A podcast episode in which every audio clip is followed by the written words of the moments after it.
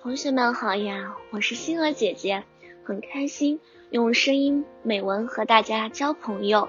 今天星儿姐姐将和大家分享的文章是：畅想祖国未来。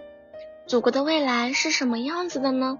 未来有一天，塑料袋都变成了可以利用回收的环保袋，汽车都变成了太阳能的，家具等木制品都改用一种非常有韧性的塑料。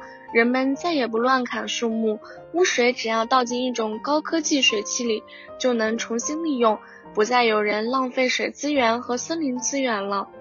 江湖、海里的鱼虾成群，而且不再有洪水，山更清，水更秀，天更蓝。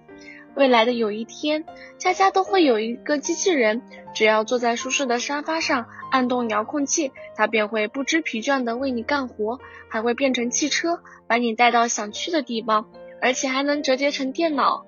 就连马路上的警察也是机器人。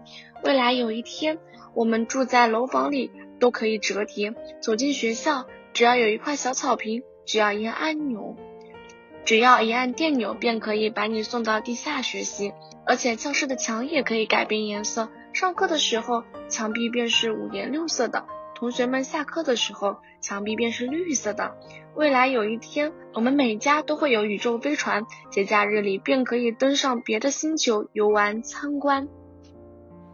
今天的分享到这里就结束了，也期待小朋友们给星儿姐姐留言或者投稿自己的美文与我分享。